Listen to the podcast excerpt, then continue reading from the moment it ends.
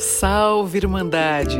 Sejam muito bem-vindas e bem-vindos ao podcast Vulvoscopia FF, a jornada íntima sem tabu. Eu sou Fernanda Francisqueto, terapeuta gestalt e tântrica, servindo ao amor e à expansão da consciência. Te convido a mergulhar comigo no autoconhecimento profundo, integrando sexualidade, espiritualidade e psicoterapia. Vamos lá?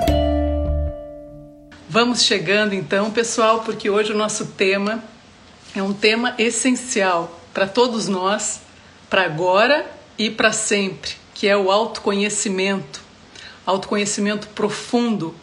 E na proposta que eu tenho aqui, que é na integração da sexualidade com a espiritualidade. Porque esse é o caminho, é de dentro para fora. Quanto mais a gente se encontra, mais a gente consegue encontrar o outro, a outra. Então, bora juntos essa noite para esse tema do autoconhecimento sexual e espiritual. E encontrei esse tema para resumir as perguntas da semana também que eu recebi de vocês. Então, para quem está chegando hoje, para quem está chegando no meu perfil, oi Ricardo, seja bem-vindo. A ideia das lives é que eu responda as perguntas de vocês e que vá além do que vocês me trazem. Então, é um pacto que a gente faz aqui. Estamos juntos, certo? Recebendo e doando, recebendo e doando. Combinado? Aí vai funcionar. Bem-vindo, Claudinei, André, cheguem, cheguem, cheguem. Pessoal, marcando também né, esse um ano praticamente oficial de pandemia, eu queria fazer essa primeira introdução, lembrando que os primeiros vídeos que eu fiz quando começou a pandemia falavam nessa intenção de um retiro ao aqui e agora né? O, a pandemia, o isolamento, essa limitação do encontro com o outro como um mergulho que a gente precisa fazer para dentro, como um retiro mesmo à presença máxima, ao aqui e agora máximo do que está acontecendo com a gente, com o nosso corpo, com as nossas emoções, com os nossos pensamentos. Então, nesse sentido, todos nós vamos nos desenvolver muito por mais que esteja tendo muita dor, muito sofrimento e muito, muito, muito é, trauma em diversas esferas, a gente está aprendendo a ser mais humanos, a gente está aprendendo a chegar mais próximo do que é uma ideia de humanidade, né, de quanto nós precisamos evoluir como seres humanos e como coletivo, como humanidade. Então vamos juntos, pessoal, vamos encarar esse desafio como processo de crescimento, processo de mergulho interior, processo de autoconhecimento radical, certo? E quero começar então com a primeira pergunta de hoje, enquanto vocês vão chegando, que foi de uma pessoa falando o seguinte: Fernanda, eu quero que você fale então sobre sexo e religião. O que é permitido ou não nas várias crenças sobre sexo? Trouxe isso, né, pela questão da gente trabalhar hoje o autoconhecimento sexual e espiritual. E a minha proposta aqui é responder essa pergunta de uma maneira muito clara e que seja do, de fácil entendimento para vocês.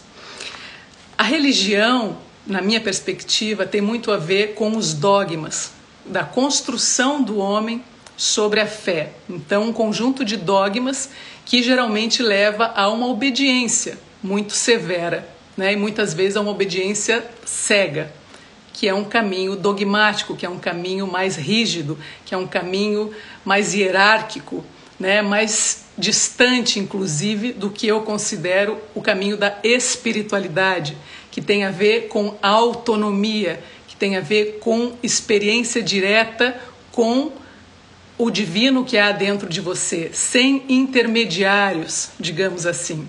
Então teríamos essas duas estradas para trabalhar esse tema. A estrada mais conservadora, mais dogmática, mais, na minha maneira de ver também, ultrapassada, e uma maneira mais atual, mais contemporânea, que é buscar a espiritualidade dentro de você, a partir de experiências diretas que você pode ter, né? Buscando o seu caminho, sim, de fé, mas que seja uma fé ativa, que seja uma fé concreta, que esteja na ação do que você está fazendo. E nessa perspectiva, claro, a sexualidade faz parte da espiritualidade, de uma maneira mais direta. Né?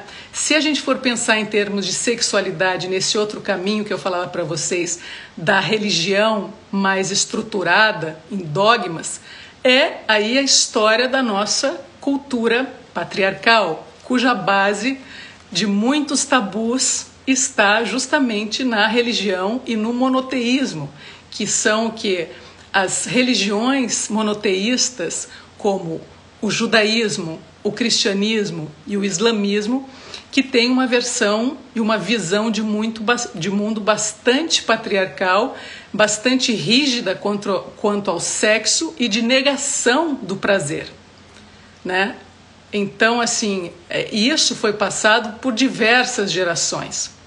A negação do corpo, a negação do prazer na carne, a negação da sexualidade como algo separado da alma, né? O corpo como algo demoníaco e a alma como algo divino. Então, a gente ainda sofre muitos resquícios desses tabus, dessa separação do corpo e da alma e do sexo e da alma, né?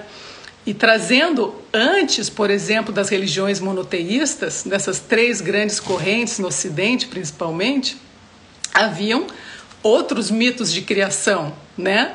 E que nesses outros mitos de criação as divindades transavam umas com as outras e se multiplicavam, né? O panteão greco-romano é um exemplo disso. Existiam diversas divindades e divindades que estavam mais em paralelo com a experiência humana, tinham sentimentos de inveja, de raiva, de competição, de luxúria, enfim, eram imperfeitos, eram deuses e deusas mais imperfeitos nesse sentido. E a religião monoteísta, né, as religiões monoteístas, trazem esse Deus com um D maiúsculo, esse Deus patriarcal, essa instância superior severa que está aqui para nos castigar. Então, o sexo também é um caminho de castigo, desde essa perspectiva. Até como dizia São Paulo, né? Captei essa frase de Coríntios, da, do, do livro de Coríntios, porque eu acho que é bem simbólica e, e real do que as gerações passaram a respeito dessa imposição da culpa sobre o prazer, né? Ele dizia o seguinte, e está na Bíblia isso, né? Bom seria que o homem não tocasse em mulher, mas por causa da, for, da mas por causa da, forni, da fornicação tenha cada homem sua própria mulher e cada mulher seu próprio marido está em Coríntios 7. O que dirá então do homossexualismo que era absolutamente execrado, né, como algo absolutamente pecaminoso e o sexo visto como algo para a procriação. Então, ou era a mulher, um cada homem para cada mulher, ou só isso e a procriação. Então, o sexo como procriação permitido, o sexo como prazer, coisa do diabo, coisa a ser punida para o inferno, nos levar para o inferno imediatamente, não é, pessoal?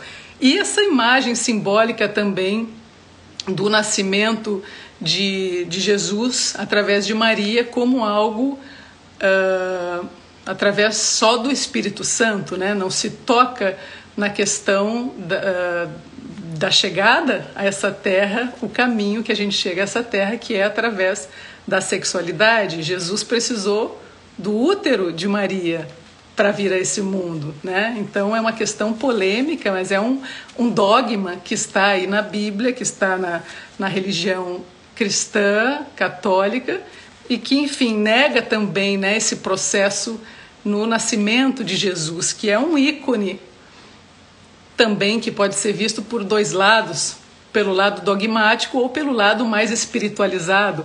Eu prefiro abraçar e ser abraçada por Jesus como ele era um ser absolutamente integrador, amante de todas as pessoas e defensor de todos os excluídos, como um grande rebelde ao sistema também, que sofreu por isso também, porque ele se rebelou contra o sistema e trouxe toda a consciência necessária para aquela época. Então é um ser absolutamente divino e que está na nossa consciência crística, né? que a gente deve acessar pelo lado do amor e não pelo lado do dogma da punição ou de uma figura que não está conectada à humanidade. Né? Nos textos mais tradicionais não se fala da vida de Jesus como homem, mas nos textos uh, não oficiais, digamos assim, nos, nos evangelhos apócrifos, tem passagens que falam da relação dele com Maria Madalena.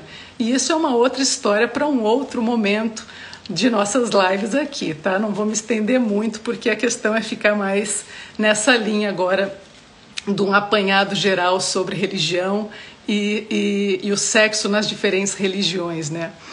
Então, voltando para a questão da Bíblia, pessoal, e, e não posso deixar de falar aqui do pecado original, né? E aí, o pecado original vem essa ideia do Adão e da Eva, e da Eva como uma, uma figura feminina que tenta o pobre homem e que então, por causa de Eva e por causa da serpente que convence a Eva, os dois comem o fruto proibido e são expulsos do paraíso.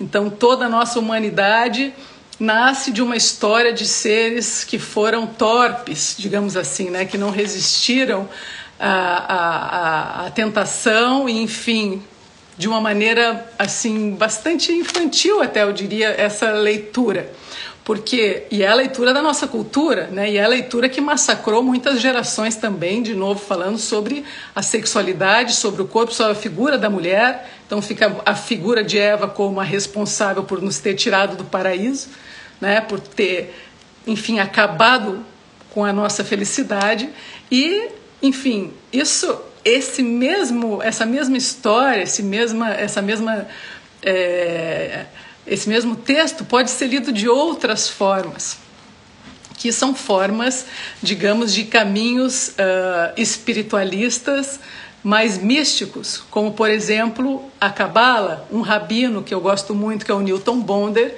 traz a questão de Adão e Eva como um processo de formação da consciência e do conhecimento. A leitura que ele faz através dos textos dele, do livro da Alma e Moral, que vale a pena vocês lerem, é numa perspectiva de expansão da consciência, que são dois seres que inauguram a história da humanidade, a aventura de estarmos vivos aqui, e que na verdade eles eles caracterizam a transgressão da alma necessária à nossa evolução. Eles transgridem a norma, né? Se Deus tinha dito vocês não podem comer, eles vão lá e transgridem, porque é a alma buscando a evolução a saída do local conhecido, o paraíso, onde eles estavam tinham tudo como se fosse um útero materno e de repente eles vão agora enfrentar o mundo. Eles vão precisar encontrar a eles mesmos na potência deles como seres humanos. Então, essa visão do Rabino Newton Bonder é muito mais interessante nesse sentido que traz para nós a autonomia da escolha que somos seres que, a partir do momento que transgredimos determinadas circunstâncias uh, da nossa estrutura patriarcal, da nossa sociedade patriarcal, estamos atendendo à nossa evolução. Estamos saindo de um lugar seguro e indo para um lugar de desafio, onde vamos crescer. Então, a ideia de Eva como o feminino guiando o masculino para atender à potência, para atender à potência da escolha, da autonomia, de fazer uma caminhada sendo responsável por si mesmo. Então, essa leitura, para mim, nesse caso, é a mais interessante e, claro, traz, desfaz toda essa história do pecado original e do sexo como a grande encarnação do diabo, né? Muito pelo contrário. Então, e Eva e Adão como seres, como, como personagens iniciáticos, digamos assim, como um processo de ampliação da consciência, de despertar, que a gente pode trazer para nossa biografia pessoal. Entenderam, pessoal? A cada uh, momento que a vida nos traz, por exemplo, um grande desafio, onde a gente sente medo, geralmente, e tá essa indicação de que será que eu desobedeço a norma? Será que eu vou além? Consigo agora transgredir essa prisão que eu estou, e a gente precisa dar um ouvido a isso e dizer sim, eu vou atrás do que eu sinto que para mim vai me levar a ter mais autonomia, mais verdade, mais integração com a minha alma, com o chamado da minha alma no sentido assim imoral, que é às vezes, como diz o Rabino Newton Bonder, às vezes o errado é o certo e o certo é o errado. Então vai depender desse trabalho da consciência profunda e do autoconhecimento, que é o nosso tema aqui e que é o tema que todos nós precisamos desenvolver todos os dias das nossas vidas. Certo, pessoal? É, então vamos lembrar que o lugar das potências é o lugar das escolhas, e isso também dentro da sexualidade, né? Terminando um pouco sobre essa primeira resposta da pergunta sobre sexo e religião, é, falo também rapidamente agora sobre a perspectiva do Tantra, que também é um caminho, único caminho talvez mais. Uh, assumidamente aberto no sentido de que o corpo é um, um instrumento para a iluminação e que o sexo faz parte dessa jornada de iluminação, né? A palavra tantra quer dizer é, é, ampliação da consciência, um instrumento de ampliação da consciência.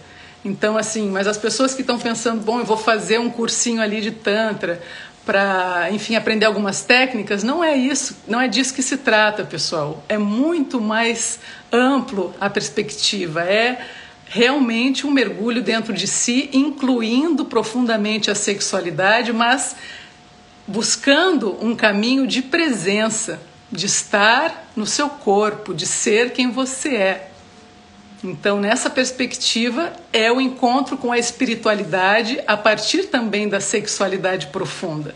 E é um caminho de amor, assim como outros caminhos de amor também em diferentes linhagens espirituais existem. Então eu pego a frase que dizia Castanheda, né, através do encontro com Dom Juan, independente do caminho que você escolher, para sua espiritualidade ou para sua religião, escolha um caminho que tenha coração, porque onde tiver coração vai ter amor. E a divindade é amor. E a sexualidade é amor. Vamos começar a, a, a limpar toda essa história né, tão pesada que trouxe as, que trouxeram as diferentes igrejas sobre o sexo, sobre o corpo, sobre o encontro sexual humano, que já é já é hora disso ficar para trás, né, pessoal? Essa, e ver como eu contei para vocês aqui de uma outra perspectiva. As histórias, por exemplo, da Bíblia, como histórias para ampliação da consciência, uma outra leitura, uma outra perspectiva que tem ali nos esperando. Caminho de purificação através da sexualidade. Isso mesmo, Juliane. Amei o lugar da potência, é o lugar das escolhas. E é isso. A potência é o lugar das escolhas. E a gente tem que ter coragem para assumir as nossas escolhas, né? Então, pessoal, vamos daí para a segunda pergunta de hoje, que tem a ver com, uh, com o que a gente dizia agora há pouco sobre as gerações que vivenciaram essa castração também, né, da cisão do corpo e da alma, da sexualidade. Muitas mães, muitas mulheres que vivenciaram isso. E a segunda pergunta tem a ver com isso pelo seguinte: na tua percepção e vivência, Fernanda, como com os nossos pais, quando a gente era criança, adolescente, adulto, como essa relação com os nossos pais podem interferir ou contribuir com as questões sexuais na vida adulta. Das duas formas, elas podem tanto interferir quanto contribuir. E o adulto que nos criou, né, os seres que nos criaram, os nossos cuidadores, a relação que a gente teve com eles desde o primeiro momento vai marcar a nossa biografia para sempre. Para sempre. Então, vão ter aspectos muito positivos e vão ter aspectos muito negativos, incluindo também a sexualidade. Por isso que hoje em dia, cada vez mais, eu também trago essa, essa, esse chacoalhão de que a gente, se a gente tem filhos, a gente precisa mais ainda se trabalhar como adulto, trabalhar mais ainda o autoconhecimento, porque você vai ser um espelho todo o tempo para o seu filho, para a sua filha. E esse é um grande trabalho, é um trabalho super desafiador e muito sacrificante também, porque você vai precisar lidar com os seus erros, com as suas falhas, com o seu ego. E voltando para a questão então de quais foram as minhas vivências nesse sentido em relação à pergunta, é, eu, felizmente, como criança, e tive muita uh, liberdade, meus pais tinham um, um, diálogo com a gente muito aberto, e o corpo sempre foi um, um, lugar de muita liberdade, de muita beleza, de, muita, de muito movimento. Então eu cresci como uma criança com muito como criança com muito contato com o meu corpo. E isso facilitou muito a minha jornada nessa vida, né? Estar no meu corpo, vivenciar o meu corpo, estar livre, estar brincando, estar uh, em contato com outras pessoas e vivenciar o corpo em sua potência plena, sem restrição, sem aprisionamento, no sentido né, da vida que corre no corpo. Em relação, isso na infância, depois na adolescência também, os diálogos sempre foram muito abertos na minha casa. E eu acho até porque a minha mãe, por também que está nos escutando hoje aqui, por também ter sofrido, numa, ter sofrido como mulher numa geração onde elas eram muito castradas, acho que ela quis proporcionar às suas filhas uma liberdade que ela não teve. E geralmente a gente faz isso de geração em geração, né? Tentamos proporcionar para os nossos filhos um, uma evolução do que a gente vivenciou. Então, ela permitiu muito que a gente conversasse, que a gente dialogasse, e não existia tabu na minha casa quando o tema era sexualidade ou falar sobre sexualidade, sobre sexo. Com meu pai também não, com meu pai sempre foi muito companheiro, silencioso, digamos assim, mas ele nos apoiava nas nossas, uh, nos nossos caminhos de experimentação, ele não nos castrava, então eu tive a benção e a sorte de ter tido um pai que não me castrou, que não me puniu, que não me violentou. E esses são, aspe são aspectos fundamentais para o crescimento que eu tive como mulher. E sou muito grata a isso. Né? Quando eu tive a minha filha, depois de também muita consciência e como mulher já e como ser humano, a minha filha é criada com total consciência e no sentido assim de respeito ao corpo dela, de respeito ao ser que ela é e de proteção também para que ela possa se desenvolver com liberdade e com e, e não sendo reprimida. A grande questão é a repressão que a gente sofre quando criança, em diferentes fases. E isso psicanalistas como William Reich numa abordagem mais corporal, traz isso e identifica isso numa psicoterapia haitiana. Se você fizer esse caminho, vai identificar também aonde você ficou fixado, em que parte do seu, do seu corpo as coraças estão mais intensas pelos traumas que você vivenciou de repressão na sua infância, na sua adolescência, e também na leitura psicanalítica do Freud, a libido como a nossa energia sexual, marcando ali também as fases de vida, as fases do desenvolvimento da criança. A fase oral, a fase anal, a fase fálica, enfim.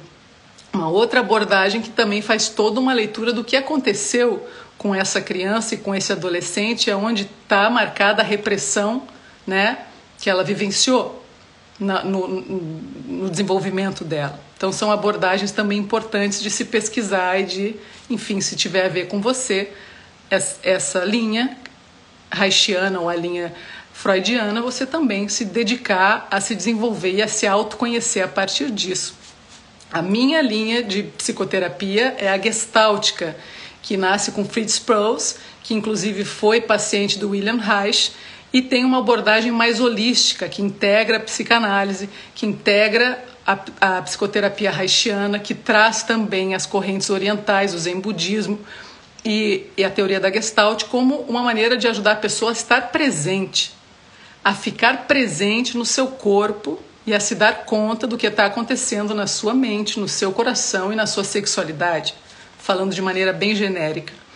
E para terminar essa pergunta, vou trazer também a, a questão da teoria do apego, que é muito importante também vocês terem isso em consciência, de que é John Bowlby, outro psicanalista, que trouxe a questão da teoria do apego ou da vinculação, que é o que?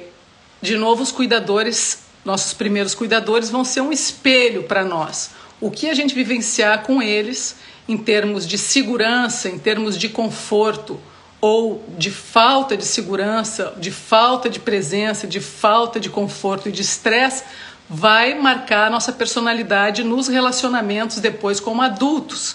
E aí eu quero trazer para vocês uma, uma, uma indicação de quatro tipos que ele desenvolve na perspectiva uh, dessa teoria do vínculo, do apego, quatro tipos de comportamento que a gente pode ter na relação íntima com o outro, na relação romântica como adultos, em função do que a gente vivenciou como crianças, com os nossos pais, ou as nossas mães, ou os cuidadores principais.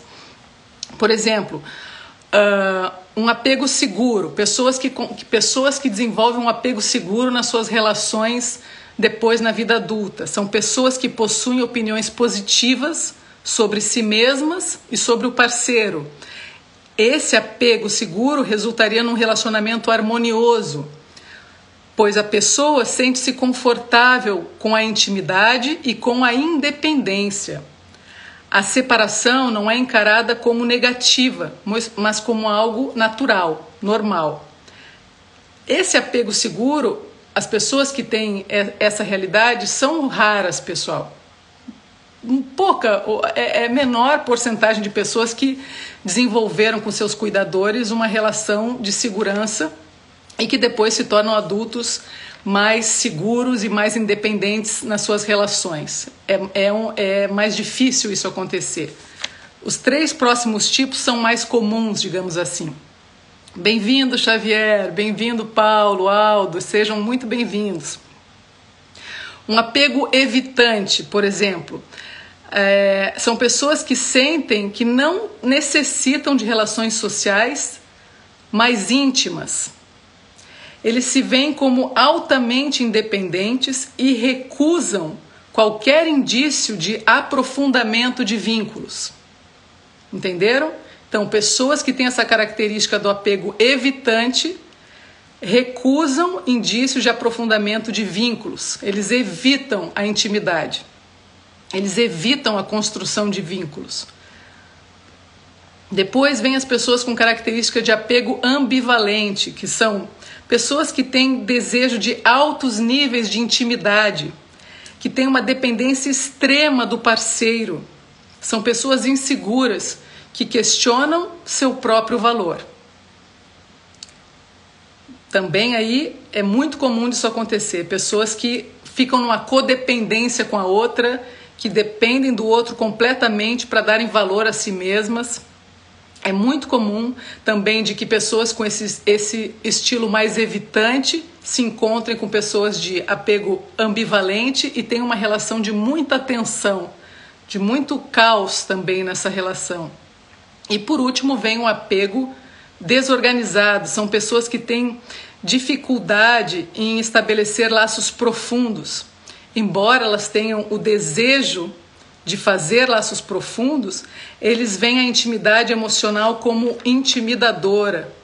Mesmo que gostariam de tê-la, mas se sentem intimidados por isso e não acreditam nas intenções do parceiro, mesmo que sejam boas.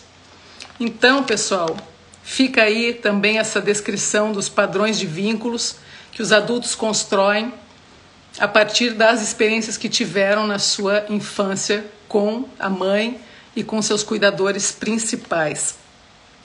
Aproveito a partir dessa pergunta para dar mais um oi para quem está chegando aqui, muito bem-vindos, e passar agora para uma outra fase aqui da nossa live e que tem a ver também com outras perguntas que eu vou responder. E aos poucos, se vocês quiserem, daqui a 10 minutos também começarem a enviar perguntas, podem enviar, porque nos últimos 20 minutos da live eu costumo dedicar as pessoas que enviam as perguntas por aqui. Tá, pessoal? Então, agora vamos para uma parte um pouco mais do autoconhecimento também, mais voltado à sexualidade e ao sexo, né? Uma pessoa pergunta aqui, Fernanda, eu gostaria de saber, na hora do sexo, numa relação, se o tamanho é importante, o tamanho do pênis é importante numa relação. E também se o homem sente prazer anal.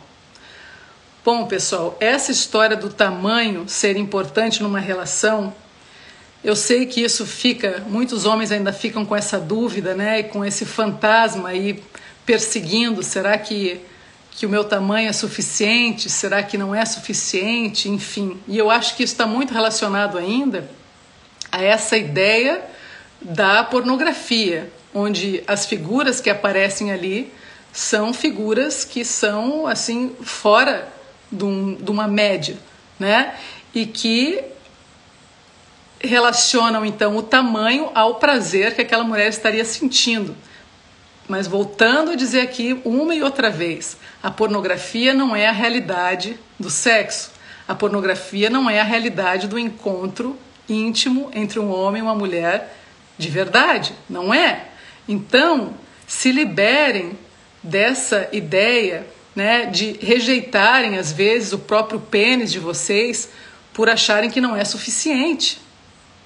Ficarem nessa noia de que não tenham um pênis suficiente para atender as mulheres, porque em primeiro lugar você vai ter que ir para um autoconhecimento, mergulhar no teu corpinho e te perguntar por que será que eu estou me achando além da questão pornográfica dessas imagens da pornografia que povoam, né, a, educa a má educação sexual, a pessoa se perguntar, mas por que eu estou me achando insuficiente? Por que será que eu estou pensando que o meu pênis não é suficiente ou que o meu tamanho não vai ser adequado ou enfim, esse é o problema. E eu acho que atrás disso tem muito a ser investigado. E num processo psicoterapêutico profundo, é possível de você entender as razões para isso. E também para deixar vocês um pouco mais tranquilos em relação a esse tema, acreditem que o que vale a pena é investir no conhecimento do teu corpo e no conhecimento do corpo da mulher, no sentido da troca profunda. Se você estiver realmente presente para aquela mulher, realmente vivendo aquele encontro sexual na potência, na plenitude, você vai ver e vai entender que não se trata de tamanho e que a mulher, na maioria das vezes, toda a zona mais erógena nela, na vulva, no clitóris, é mais na entrada da vagina.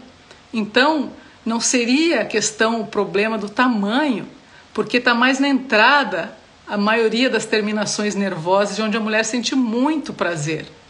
Então, aproveita isso para também desmistificar essa ideia de que o teu pau precisa ser enorme para dar prazer para uma mulher.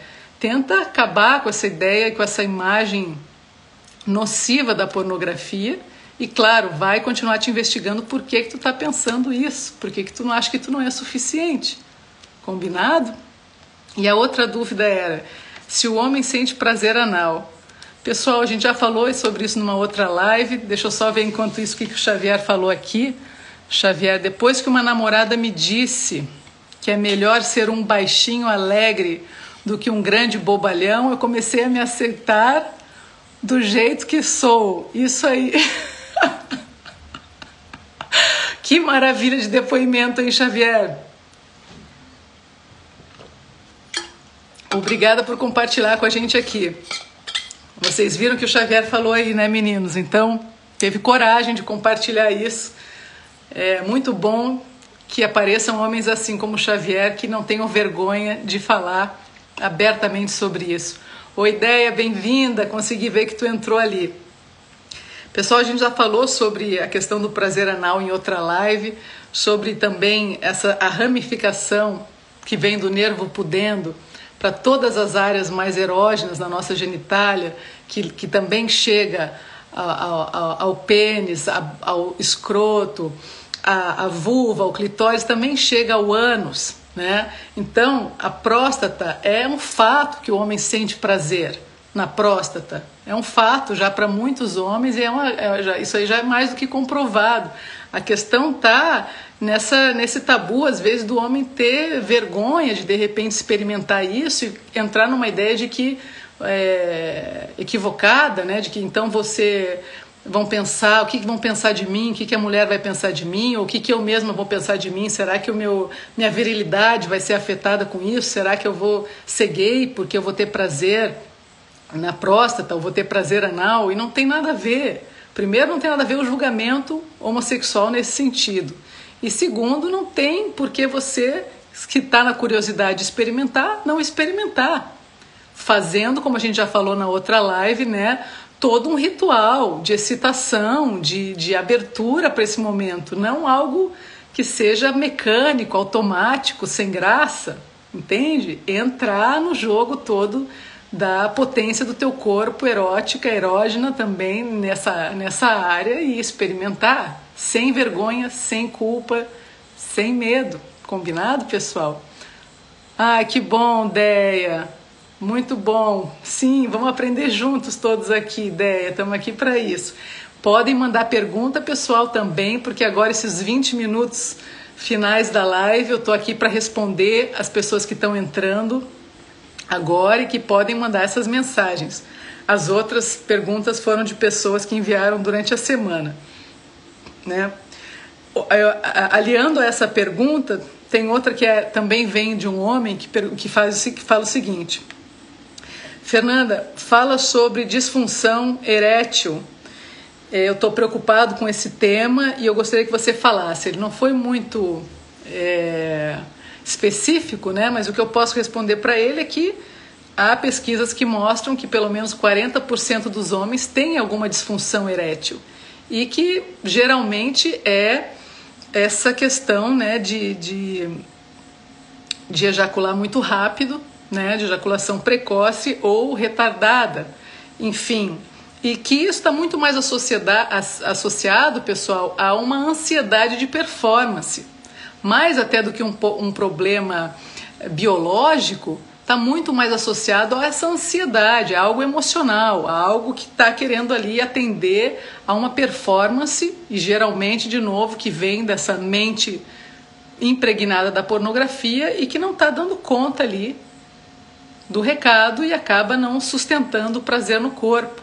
Né? Então vamos, vamos investigar por aí qual é essa ansiedade que você está sentindo, essa ansiedade de desempenho para desenvolver essa ejaculação precoce ou retardada, como é que está a tua mente na hora do momento que você está ali com a outra pessoa, transando com ela, o que está acontecendo na sua cabeça e no seu corpo? Vamos investigar isso mais profundamente? Olha o Xavier aqui. O toque anal não fere a nossa masculinidade, é um prazer diferenciado. Isso mesmo, Xavier, excelente. Oi, Pietra, bem-vinda, querida, que bom te ter aqui. Já estamos começando esses últimos 20 minutos da finais da live. Se tu quiser também mandar uma pergunta, Pietra, que chegou agora, pode mandar, que eu vou adorar te responder. Pietra sempre muito presente também nos nossos encontros. Vamos então para uma próxima pergunta, pessoal. Essa é uma pergunta importante também. Como agir quando nos culpamos por ter atração, não somente sexual, por um cliente ou um paciente? Bem-vindo, Sérgio, primeira vez na live, que bom. Seja muito bem-vindo. Aproveita já para fazer a tua pergunta também, se não deu para fazer durante a semana, que aqui a gente constrói a live juntos. Essa é a ideia da gente estar tá contribuindo recebendo e doando, recebendo e doando, criando essa fraternidade, essa irmandade de trocas profundas aqui. E hoje o tema é autoconhecimento sexual espiritual, então vamos lá, aproveita, sem vergonha, manda a tua pergunta, Sérgio, se você tiver, tá bom? E seja muito bem-vindo. Então, pessoal, como agir quando nos culpamos por ter atração não somente sexual por um cliente ou paciente? Olha, como agir, em primeiro lugar, é você escutar, né? Essa atração. O que, que essa atração, no que, que essa atração está te movimentando? O que, que, o que, que te move essa pessoa? Se você está recebendo ela ali, né? como um cliente ou como um paciente para ser trabalhado contigo, em que lugar dentro de ti está te movendo essa atração? Aqui tá, ao que te reporta essa pessoa? Por que será que está desafiador não conseguir é, manter um distanciamento nesse lugar? Será que não é também uma necessidade que já está no seu corpo, de uma carência que pode estar no seu corpo, na sua sexualidade que você está projetando nessa pessoa, né? Então pensar a porque pode pode pode entrar aqui, pessoal. Desculpa interromper, Lira. Pode participar, Lira. É, então, te pergunta como é que eu estou antes de chegar essa pessoa aqui, esse cliente, esse paciente, como é que eu estou comigo em relação à minha sexualidade, em relação à minha energia sexual. Eu estou mais carente, eu estou menos carente, é algo que está me movendo na superfície, é só um tesão que eu estou sentindo por essa pessoa, ou é algo mais profundo que está mexendo comigo mesmo, mas eu não estou sabendo identificar onde está mexendo comigo. Geralmente tem a ver com com a nossa integridade, se está um pouco defasada essa integridade nesse lado mais sexual do prazer no corpo. De repente chega uma pessoa que desperta isso em você, né? Mas necessariamente não precisa ser a pessoa em si, mas a energia que ela está te trazendo e está te despertando esse tesão e essa vontade, e essa atração sexual. Acho que você não precisa negar. Oi, Bianca, bem-vinda! Bem-vinda, querida. Acho que você não precisa negar que você está sentindo essa atração sexual ou não somente sexual, como você coloca aqui. Não é negar e não é sentir culpa. Não sinta culpa por estar tá sentindo essa atração sexual, mas investiga. O que está me despertando essa atração sexual por essa pessoa que está aqui para que eu a atenda, para que eu a trabalhe com ela né? E como que eu posso encontrar um caminho de separar um pouco essas instâncias, né? Esfriar um pouco também esse meu fogo que essa pessoa desperta no momento que vem trabalhar comigo e trazer a minha consciência para o momento presente e falar, bom, nesse momento eu tô aqui para trabalhar com essa pessoa. Então vou focar no trabalho que eu preciso fazer com ela, vou estar presente para esse propósito e depois vou investigar o que, que é que está acontecendo na minha energia sexual quando essa pessoa aparece, certo? Aí o, o, o Lira fala: sempre que tem um orgasmo, seja com parceira ou através da masturbação, ainda não chegou o finzinho da pergunta, Lira. Vamos ver aqui. Ainda não chegou. Bom, enquanto você vai escrevendo, eu vou comentando mais uma pergunta aqui. E pode tranquilo escrever, a gente ainda tem uns 15 minutinhos de live. Aí, ó, chegou o restinho da pergunta do Lira. Sempre que tem um orgasmo, seja com parceira ou através da masturbação, tem uma crise de espirros. É normal? Olha, Lira, que interessante, hein, essa essa resposta do teu corpo. Eu acho que tu tem que se perguntar como é que é, como é que tá a tua respiração quando tu, quando tu tá no momento da masturbação. Ou quando tu tá com a parceira, tu respira durante o sexo, tu tá respirando durante o sexo ou tu tá com a respiração muito contida, não tá deixando o som, a respiração e o som também, não tá, tua garganta não tá aberta, não tá deixando sair o som do momento, o som da excitação que você tá e isso é muito comum, né? A maioria dos homens não respira praticamente. A maioria das pessoas né, não respira direito. Direito no sentido assim, não se entrega à respiração e ao som durante o sexo. Então pode ser que é o teu corpo trazendo uma resposta nesse sentido também de alguma retenção respiratória e de, de, de abertura de, dessa região né, do, do do, do rosto, do, aqui na região da, das vias respiratórias e da tua, da tua região vocal também. algo quer abrir aí, Lira, te pergunta, o que, que será que eu preciso abrir? Será que eu estou respirando? Será que eu estou deixando o som sair? O que, que essa crise quer me dizer? O que, que esse sintoma no meu corpo vem a me dizer? Certo? E falando ainda sobre essa questão da respiração, né, do, do trancar a respiração no momento do orgasmo ou da masturbação, vem também, pessoal, impregnado desse, dessa conduta mais pornográfica, né?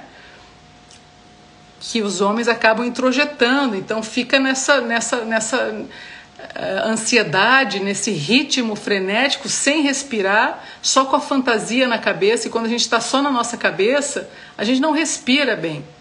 Seja até por uma fantasia que você está tendo da pornografia, pior ainda, porque aí você fica naquela angústia, naquela velocidade frenética e aí você não está no seu corpo, você não está respirando no momento presente, você não está deixando que a tua voz e que os teus sons saiam no momento presente. Você está trancado, você está sustentando, segurando toda essa energia dentro de você, a energia viva do presente no seu corpo. Eu lembro que na última live teve uma pessoa, um homem que disse que, que ele a vida inteira ele aprendeu a se masturbar e também com a influência da, da, da pornografia e a vida inteira ele segura ele, o gozo quietinho, ele fica quieto, completamente quieto. Não respira e não solta som. E isso para o corpo é um prejuízo imenso. E para você ainda expandir o seu prazer é quase impossível se você não estiver respirando, se você não estiver soltando som, se você não estiver se movendo integralmente. Vai ser uma experiência muito rápida e geralmente frustrante, né, pessoal? Bem-vindo, Otávio, Marão, Alex, que bom, Marão, te ter aqui, querido. Seja muito bem-vindo. A gente está nesses últimos 10 minutinhos da live. Se vocês quiserem enviar uma pergunta, podem enviar. Já falamos sobre questões muito importantes aqui hoje do autoconhecimento sexual e espiritual, começando pela questão toda também uh, dessa integração do corpo e da alma, né, que é muito importante ainda mais numa sociedade que rompeu essas duas instâncias, né? Como se o sexo tivesse separado da espiritualidade, e isso não é o caso.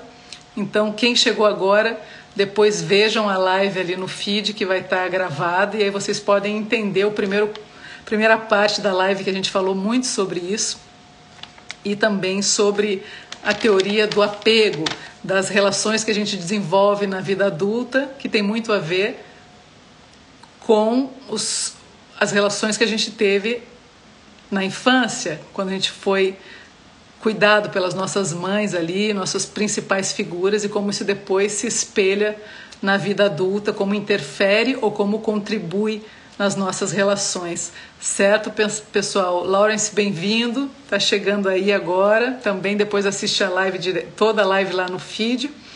Vamos ver mais uma perguntinha aqui que chegou.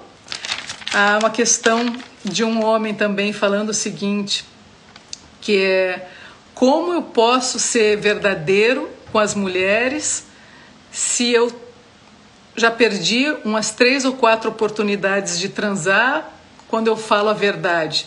Então, como eu posso ser verdadeiro sem perder a transa? E aí, pessoal? E essa pergunta, que tal? Difícil, né, de responder, porque talvez se você for honesto, que você está nesse encontro, essa pessoa se referia também a encontros através de aplicativos e que quando ele chegava a encontrar com essas pessoas, elas não desenvolviam a ideia do sexo, não queriam fazer sexo porque queriam ir devagar, queriam ter mais encontros e ele não queria porque está saindo de um casamento e queria simplesmente ficar mais na superfície do sexo, né? não queria se aprofundar numa relação e também na sexualidade, queria encontrar para ter um prazer mais egoísta, digamos assim. E e esse homem estava dividido entre a consciência dele e a necessidade sexual superficial dele. A consciência dele dizendo: Sim, eu preciso buscar um caminho para falar a verdade, para não enrolar essa mulher, para não ficar enganando-a, prometendo que vamos nos ver mais vezes e depois me sentir culpado quando eu não apareço nos próximos encontros, né? Porque isso já tinha acontecido também, ou enfim, se ele fala totalmente a verdade e já perde logo a oportunidade da trans. Eu acho que esse é um dilema que muitos homens vivem e que até eu vi esses dias alguém comentando como uma prática de ghosting, né? Que os homens têm assim uma uma facilidade de entrar num enredo romântico com uma mulher, seduzir a mulher com um enredo romântico, que a gente já falou isso em outra live também, do ideal romântico, né? Tratá-la muito bem no primeiro encontro, seduzi-la para levar para a cama com muitas promessas depois de encontro e depois que eles têm o que eles querem, eles somem e vão para uma próxima relação. E essas mulheres ficam ali à deriva, à espera daquela promessa que nunca vai vingar, né, pessoal? Marilene, bem-vinda, querida, muito bem-vinda. E acho que já é hora, pessoal, de vocês, homens, terem coragem também de escutarem a consciência de vocês quando diz: para de enrolar uma mulher, para de tratar essa mulher como um objeto a ser usado, para de ver o corpo dessa mulher como um espaço a ser masturbado. Já deu isso, pessoal, já não dá mais para vocês continuarem assim. Vamos para um autoconhecimento, vamos para uma consciência mais elevada, mais humana. Vamos subir esse instinto aí para o coração e para a consciência e vamos mudar esse comportamento infantil muitas vezes, né? Porque há de se escutar quando a verdade te chama. E a verdade está te chamando através das outras pessoas, através das situações da tua vida.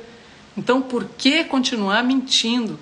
Seja na hora do sexo, seja nas relações mais sólidas, entre aspas, mais longas, ou que você já está comprometido afetivamente, mas que continua traindo por trás, né? Para quê?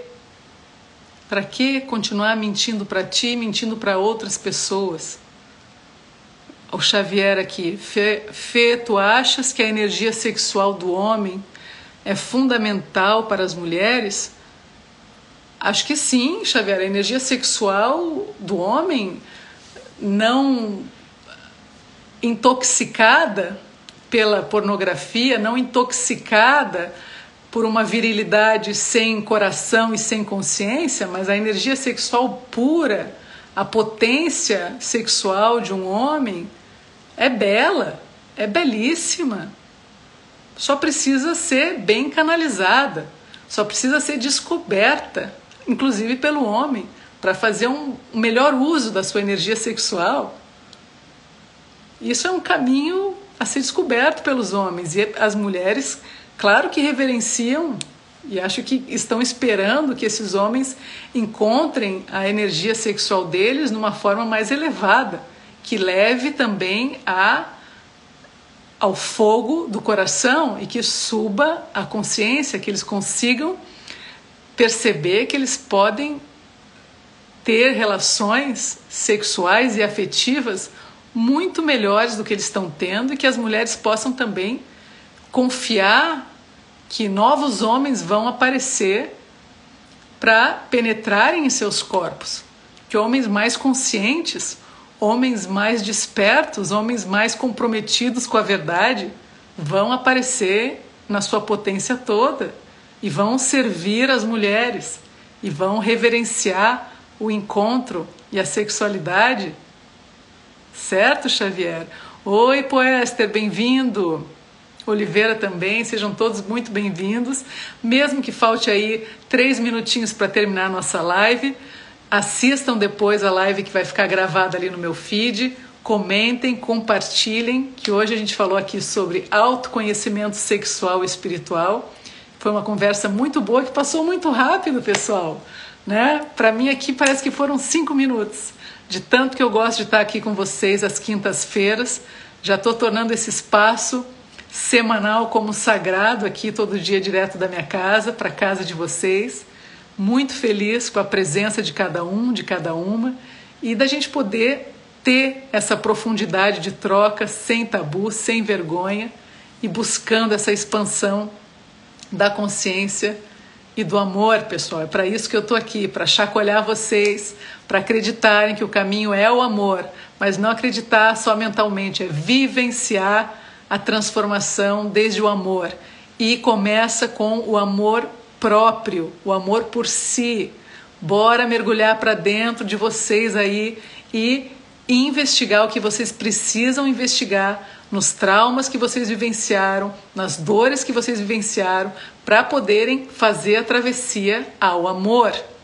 Entendem? Porque se a gente não tem coragem para fazer um trabalho psicoterapêutico profundo, se a gente não tem coragem para mergulhar profundamente na gente e buscar essa transformação, essa ampliação da consciência, não vai ter pessoa que apareça na sua frente que vá te salvar do inferno que você vive quando você está sozinho com você mesmo. Quando você se dá conta de que você não está bem, de que você não está feliz, de que você não se encontrou ainda nessa vida. E não vai ser outra pessoa que vai te levar para esse lugar. É você que tem que ir com você, com a sua coragem, atender ao chamado da sua alma transgressora, como eu falei no início da live que a alma é transgressora, a alma é imoral, ela vai te levar a evoluir. Então, escuta essa alma que quer acabar com os padrões dessa sociedade patriarcal machista que não servem mais para ninguém, muito menos, muito menos na intimidade, na sexualidade. Certo, pessoal? Último minuto da live. Deixo um beijo para vocês. Agradeço a presença de cada uma, de cada um. Um abraço carinhoso, vamos seguir juntos até a semana que vem e todos os dias aí também no nosso Instagram juntinhos. Combinado, pessoal? Força, foco e fé. Seguimos unidos. Beijos, até breve. Pessoal, a gente vai ficando por aqui. Muito obrigada pela audiência de vocês. O Vulvoscopia FF tem produção e apresentação de Fernanda Francisqueto e edição de áudio de Terence Veras. Se você quer saber mais sobre mim e o trabalho que eu ofereço, entre no meu site fernandafrancisqueto.com. Até o nosso próximo podcast.